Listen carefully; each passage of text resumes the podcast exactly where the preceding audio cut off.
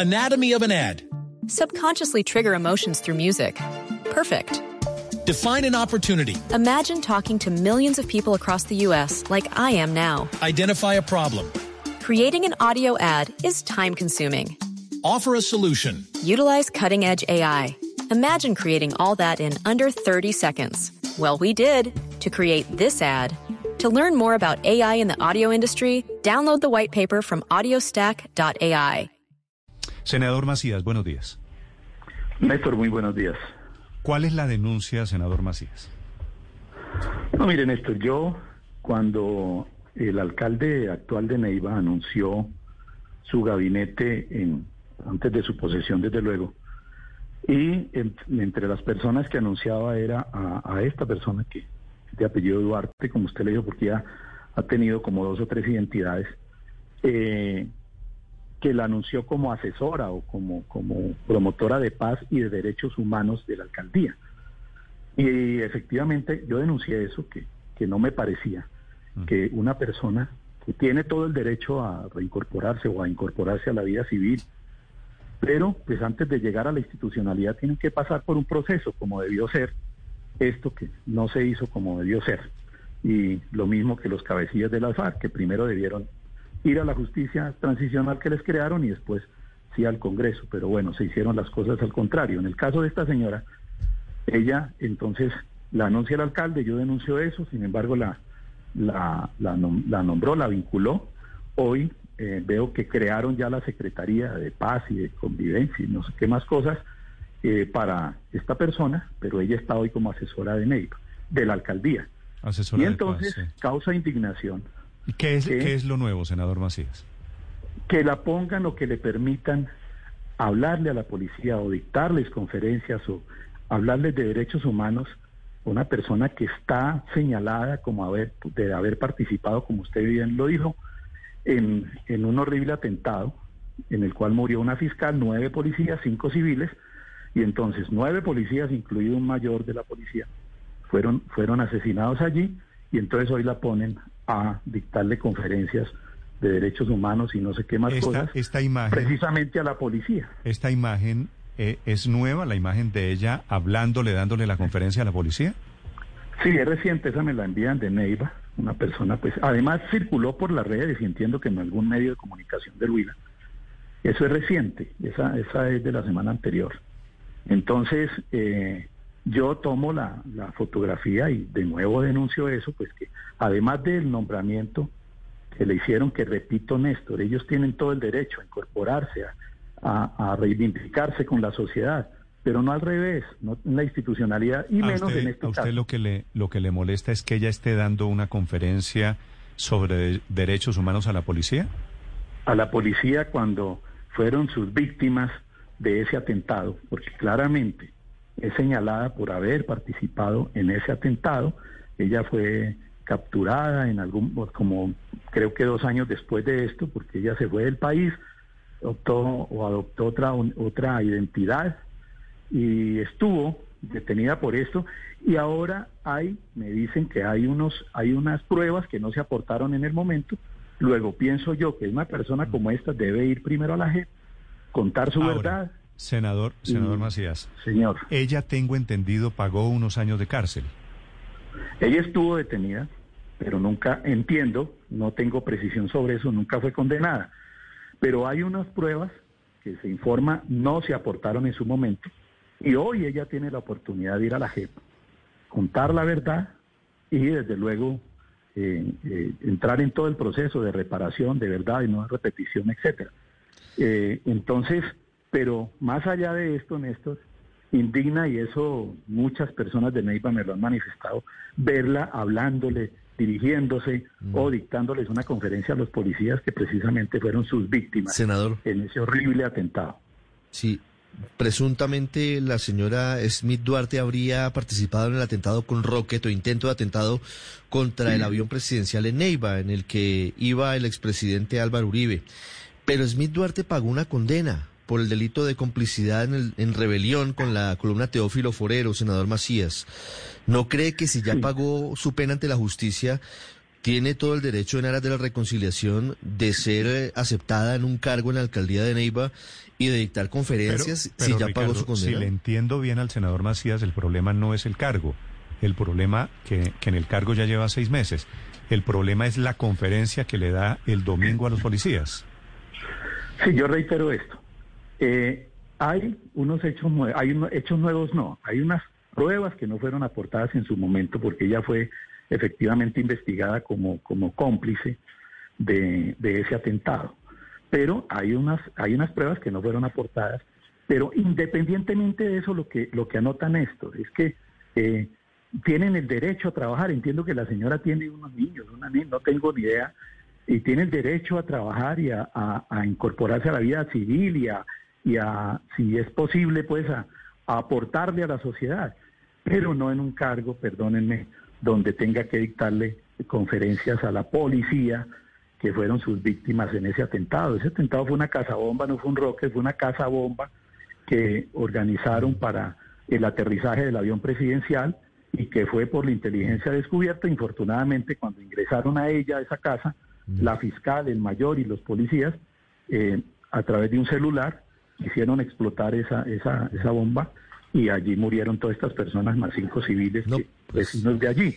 Entonces ahí hay un caso horrible que, Terrible. que Pero, contra pero la senador, policía, donde Claro. asesinaron unos policías. Y entonces hoy la señora le dicta conferencias o charlas de derechos humanos a los policías. pero no podría verse este escenario eh, en otra perspectiva y desde la otra óptica, senador Macías, ver que Sí, en yo- medio de la crueldad de la guerra y ver que en medio de lo terrible que fue el conflicto en Colombia, al final unos y otros en, en medio del conflicto se encuentran eh, de frente, sin armas y se encuentran y, y hablan de paz. ¿No le parece que es un escenario que, eh, contrario a lo que usted dice, podría ser positivo? Ahí volvemos a la eterna discusión que hemos tenido en los últimos años. Y es que yo reitero, por ejemplo, el caso de los cabecillas de la FARC que están en el Congreso. Yo digo, eh, el derecho a ir al Congreso lo pueden tener, pero primero lo primero, primero tenían que pasar por el proceso que se les estableció, entre otras cosas a su medida, pero pues no entro en esa nueva, volver a esa discusión, pero primero lo primero, entonces en el caso de esta señora, como los señores que están en el Congreso, que debieron primero ir a contar su verdad, que entre otras cosas están diciendo mentiras en la JEP y no reconocen los crímenes que han cometido, entonces en el caso de esta señora, perfecto, tiene el derecho, pero primero debe pasar por el proceso que les crearon Senador. para que cuente su verdad. Senador Macías, le pido que me perdone porque en la línea tengo a la asesora de Derechos Humanos de la Alcaldía de Neiva. Señora Duarte, buenos días. Muy buenos días, Néstor. Muy amable por la invitación. Su nombre es Smith Duarte, ¿verdad? Smith Duarte Cano, sí, señor. Sí. Eh, señora Duarte, ¿usted dio este fin de semana una conferencia a los policías sobre derechos humanos? Eh, eh, Néstor, efectivamente, pero antes de hablar el tema como tal, yo quisiera invitar al senador eh, Macías. Eh, hay muchas imprecisiones dentro de la información que él da, incluso totalmente falsas. Eh, senador, usted está mal informado. Eh, yo lo invito a que a que se informe de manera de manera ¿Qué parte, correcta. qué parte de lo que usted acaba de escuchar no es cierto, señora eh, Duarte? No es cierto que haya participado dentro de, de ese atentado terrorista, ni siquiera estuve vinculada a la a ese a esa investigación, porque ese hecho fue completamente eh, diferente al hecho por el que yo fui juzgada. Entonces eh, estamos Sí, desinformando pero- pero al pueblo fue- usted- también. Usted, fue juzgada, entonces no por un carro, por una casa bomba, sino por un rocket a la policía. Es que el- lo que dice eh, el señor Macías es completamente falso porque él está diciendo que, que ahí hubo muertos y eso, y nunca, nunca, nunca, sobre mi responsabilidad hubo un atentado. Nunca. ¿Usted Eh, no es participó, más, no estuvo condenada por un no rocket contra la policía? participé. Yo no estuve condenada por ningún rocket contra ninguna policía en ninguna parte del país porque ese proceso jamás existió.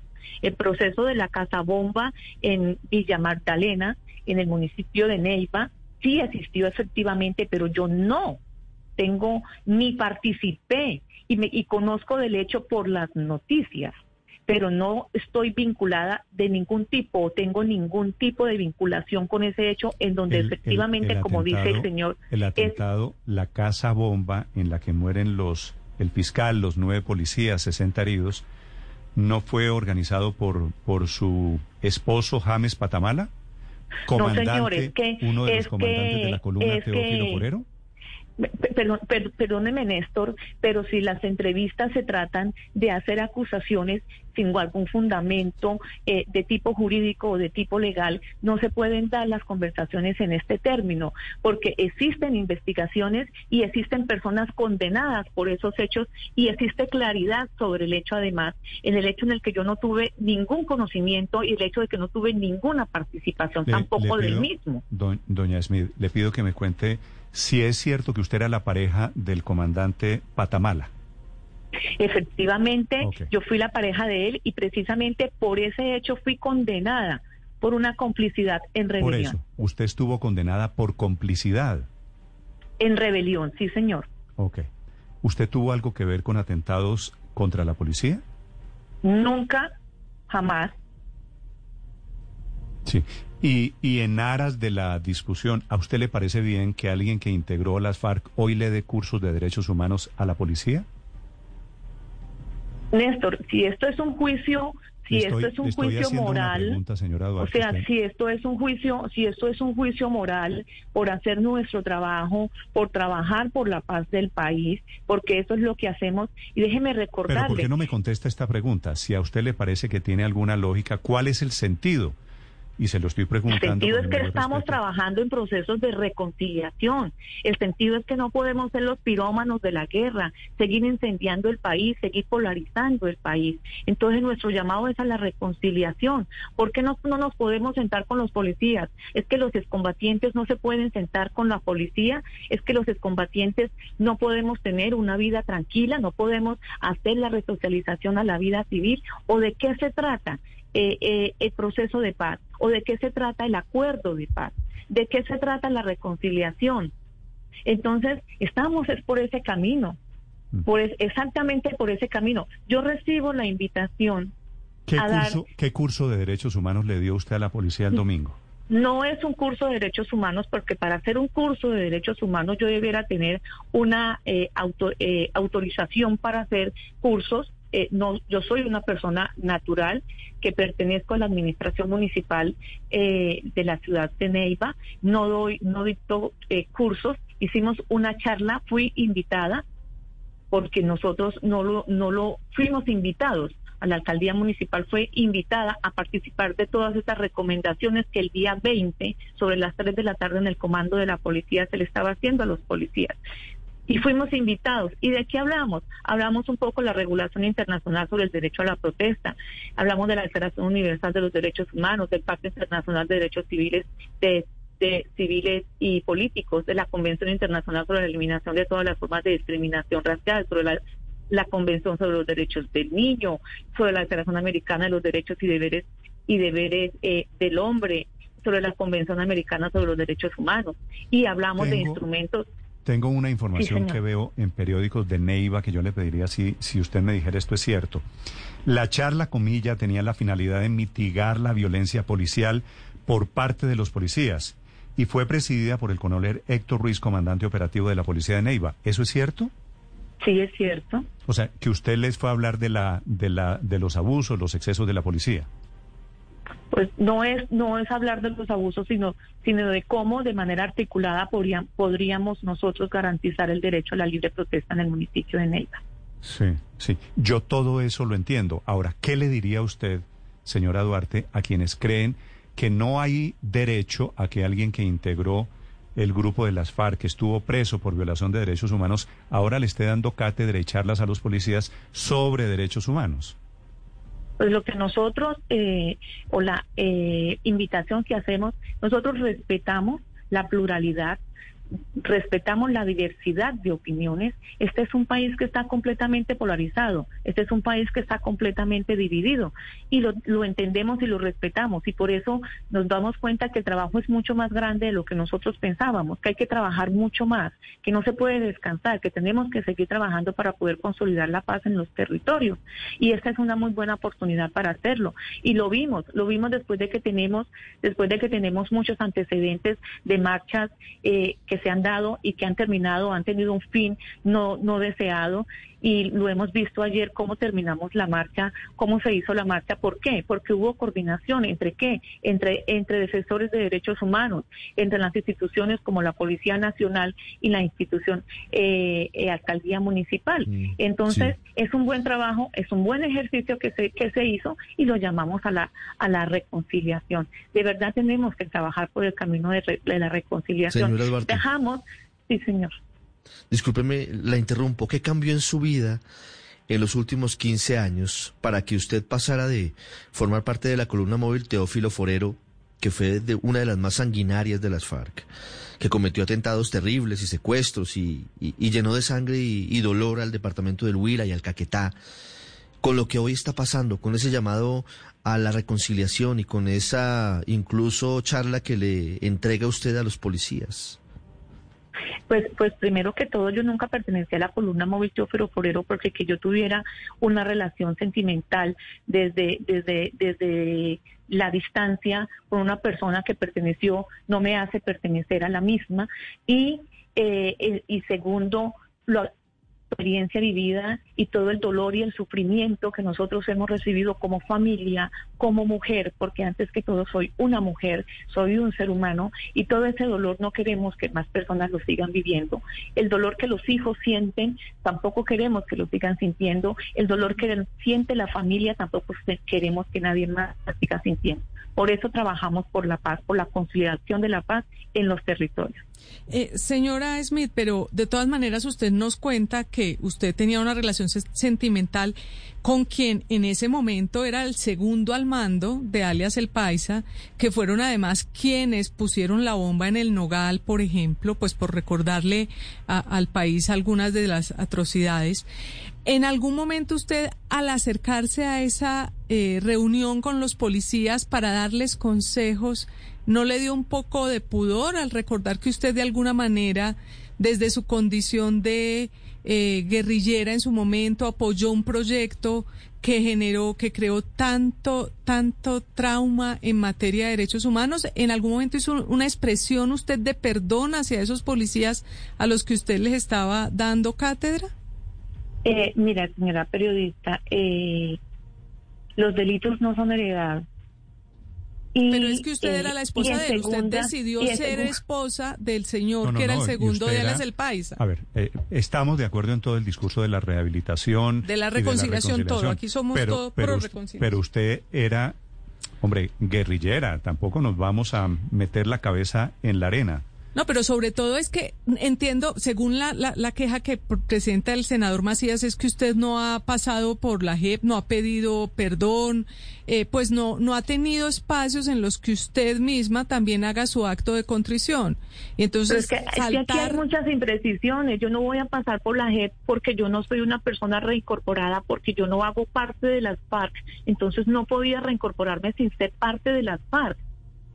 Entonces, Pero ¿cómo usted, para que- usted para estaba que- en la cárcel y logró la libertad, ¿fue durante los acuerdos o eso también es una imprecisión? No, no, señora. O sea, por eso los invito a que nos No, por eso, por eso le estamos preguntando, para que nos Por eso les invito a que nos documentemos. Por eso no, no sé por qué tengo que, que, que, que estar aclarando y siento que la entrevista que usted está en este momento eh, o el espacio que me solicitaron es un espacio que se convirtió en un ataque y en un ataque moralista además.